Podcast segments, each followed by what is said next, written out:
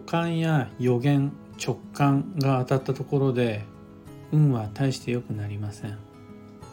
なぜならそれを踏まえてどうしたかその後の行動の方がより運に影響するからです。おはようございます。有限会社西企画西俊久です。発行から20年累計8万部の運をデザインする手帳有機暦を群馬県富岡市にて制作しています。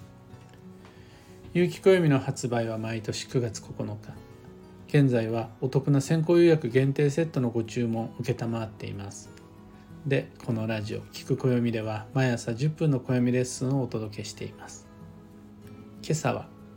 「運の良し悪しは予言の的中率じゃ決まらない」というテーマでお話を。本日基地方位旅行で早朝から電車の旅につき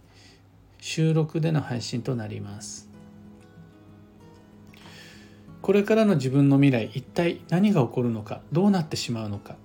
それが分かる預言者になったところでただそれだけじゃ運は良くならないです。例えば病気になった場合どうするつもりなのか収入が上がった場合は資産運用どうするのか子育てや介護などのプランは一体いくつ持ってるのか状況に合わせてどれだけの行動計画を立ててあるのか。そんな想定と準備の方がはるかに大きく運に影響します。予感が的中できなかったとしても想定と準備を持っている人の方が運は良くなります。この想定と準備は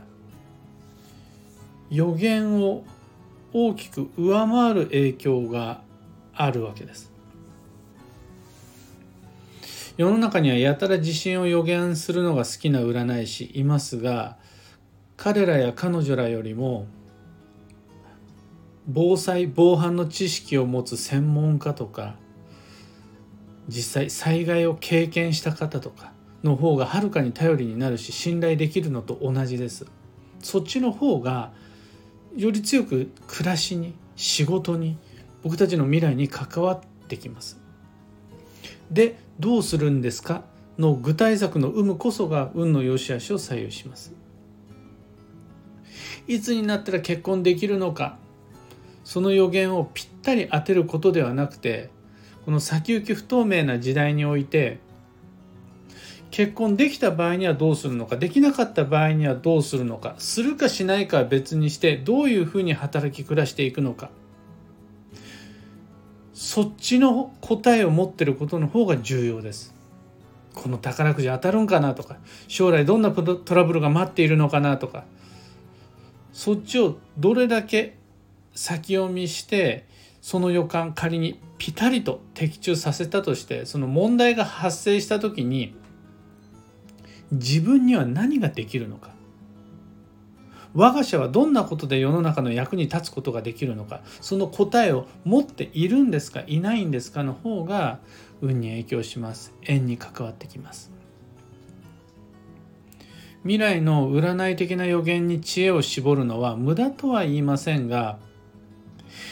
言うほど思ってるほど運の良し悪しにはあんま関係してこないです。運を開く鍵はそっちにはないからです。ほら予言的中とかドヤ顔かましたところで運は良くならないです。そんなこといいから非常用持ち出し袋の更新をした方が運はよっぽど良くなります。僕は恥ずかしながら運の吉凶鑑定をする身なものの直感力も霊能力も皆無なので未来の予言全くできないです。でも複数の先行きを自分なりに想定することはできます。また経営者としてとかあとはそのいろいろな48年間の経験をもとにしたもう自分なりのですよ自分なりの先読みとして想定はできます。ひら何もひらめかないけどこうなるかなこうかもなの想定はできます。そうするとその想定に従って今からやっておいた方が良さそうなこと。今気にしたところで別に仕方のないこと。今のうちにいくつかのプランを準備しておくこと。この3つぐらいはできます。できるからやってます。オフィシャル。でもプライベートでも。でそれこそが仕事運金運交際運などさまざまな運に関係する要所になるっていう話です。運勢や予言の当たり外れは僕は正直全然興味ないんですがその運勢を踏まえて用意した想定と準備はめちゃくちゃ重要だからみんなはその運勢を踏まえてどんなことを考えたのか今それでそれを踏まえてどんな本を読んでるのかそしてその経営者の方はどんな先手の施策を練っているのかはめっちゃ興味あります。うん考えるきっかけとなった運勢予言。その内容は全然興味ないけどそのそれをきっかけにしてでみんなはどんな作戦を立ててプランを立ててるのか僕もめちゃくちゃ興味があるしヒントにさせていただきたいです。そっちだと思います運に関わるのは。運の良し悪しは予言の的中率では決まりませんが想定と準備の数と精度これで大きく運が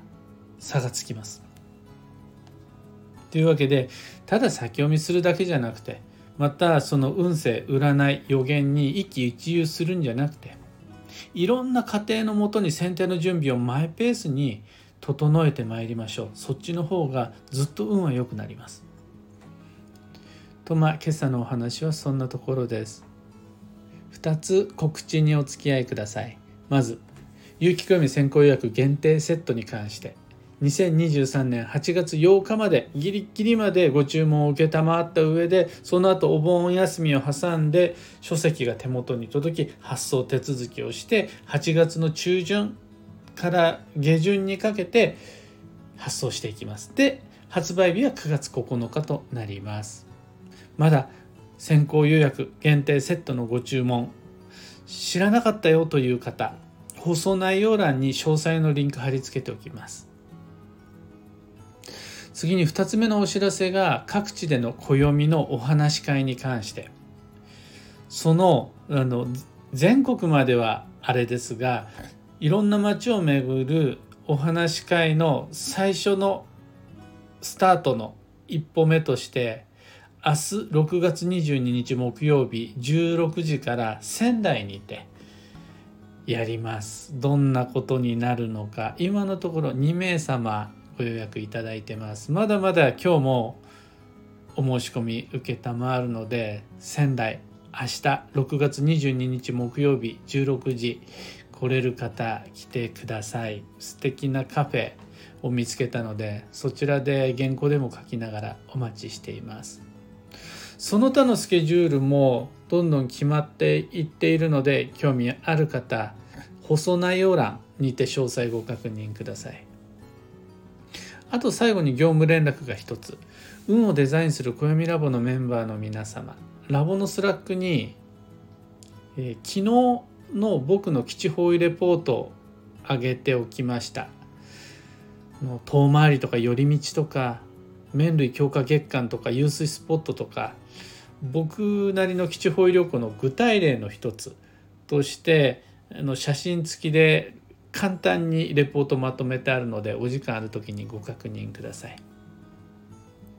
さて今日という一日は2023年6月21日水曜日夏至。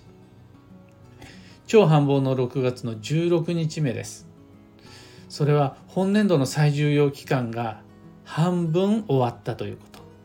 今年一番の頑張りどころの折り返し地点が今日から始まったということです。前半戦お疲れ様でした。が今日からの後半戦も諦めず最後まで駆け抜けられるように歯食いしばって前目指しましょう。今日の幸運のレシピは味噌煮込みうどん。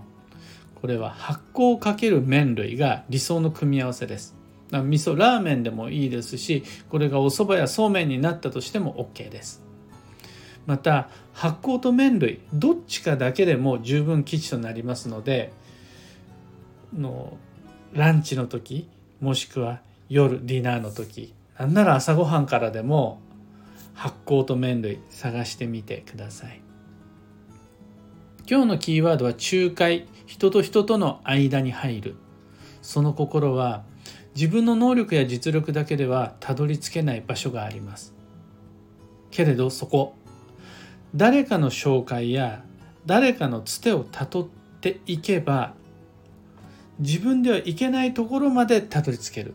そしてそこで手に入る幸運と良縁がある。という時です。だから旅先で自分だけでいろいろ情報を探すんじゃなくて誰かに教わってみるであるとか。あとは、えーと、お仕事であるならば自分だけの知識で何とかやりくりしようとするんじゃなくって取引先であるとか専門家の意見も聞いてみるとか。誰かに間に入ってもらうことでその先があるよというのが今日仲介というキーワードです。以上迷った時の目安としてご参考までに。というわけで今日もできることをできるだけ西企画西俊久がお届けしました。ってらっしゃい。